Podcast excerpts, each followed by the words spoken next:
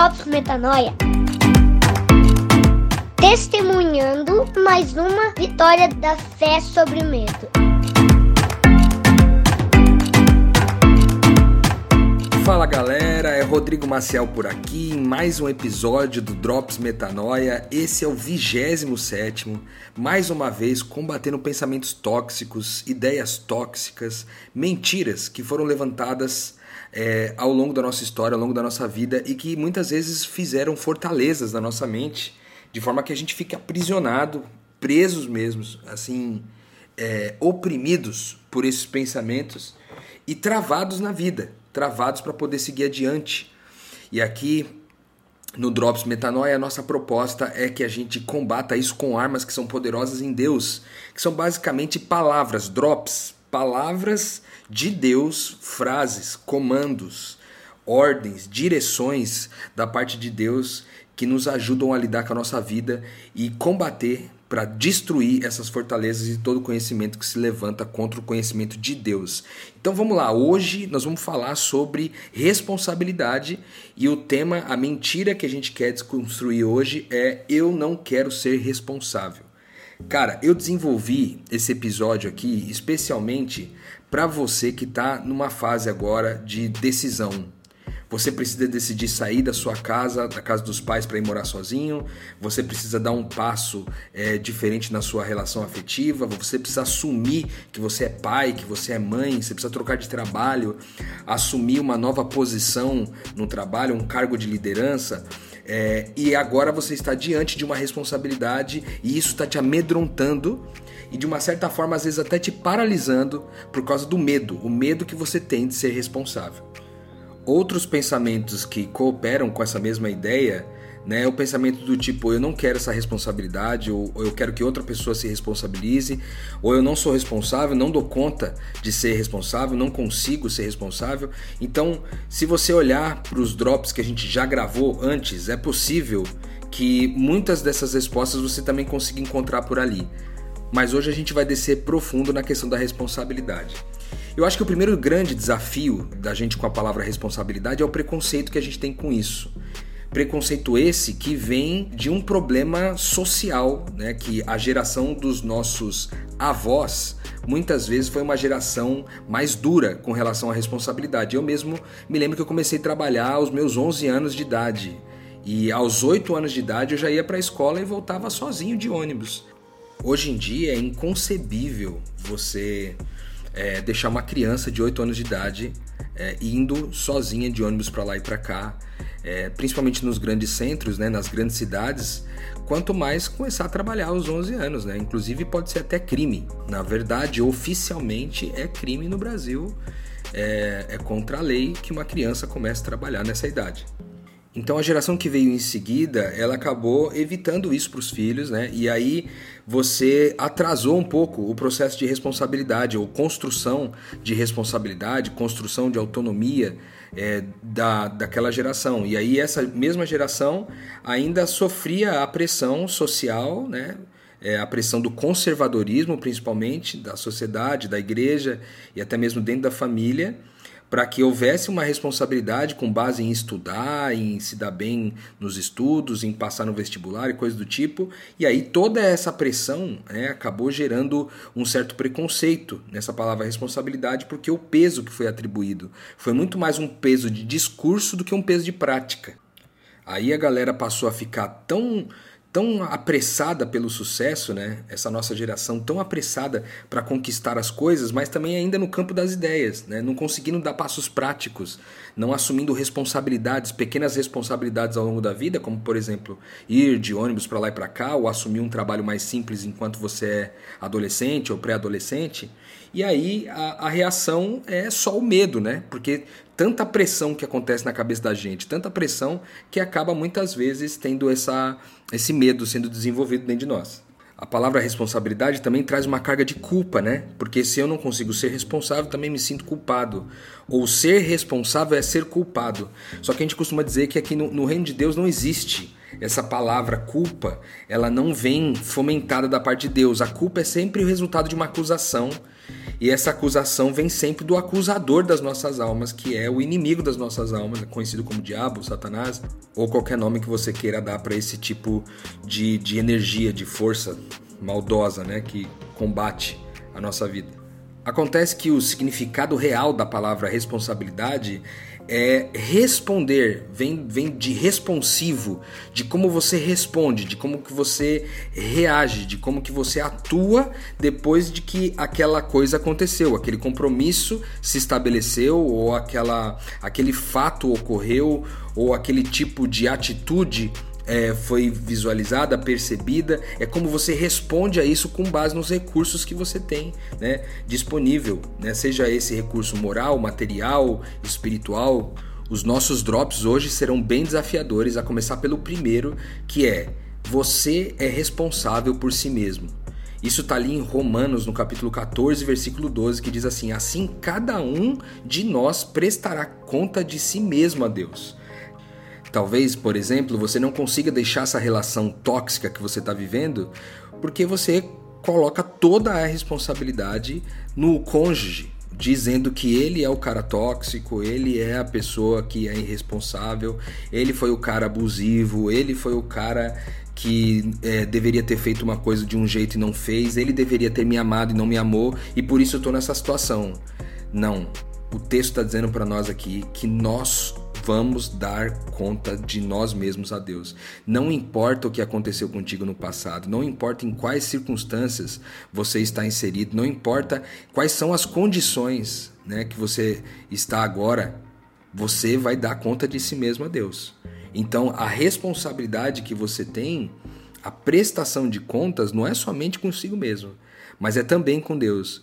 Você vai dizer para Deus: Deus, eu não pude ir morar sozinho porque, olha, a minha mãe não me ensinou a lavar roupa, a minha mãe não me ensinou a cozinhar. Ah, eu não tenho condições de me manter, não tenho condições de pagar as minhas contas. Você vai dizer isso para Deus quando Deus te perguntar o que você fez com a vida que Ele te deu? O segundo drops é: você é responsável pelo que você fala. Isso ali em Mateus, no capítulo 12, versículos 36 e 37, diz assim: mas eu lhes digo que no dia do juízo os homens haverão de dar conta de toda a palavra inútil que tiverem falado. Porque por suas palavras serão absolvidos e por suas palavras serão condenados. Cara, a responsabilidade que você tem não é só de si mesmo diante de Deus, mas é também a responsabilidade com as suas palavras.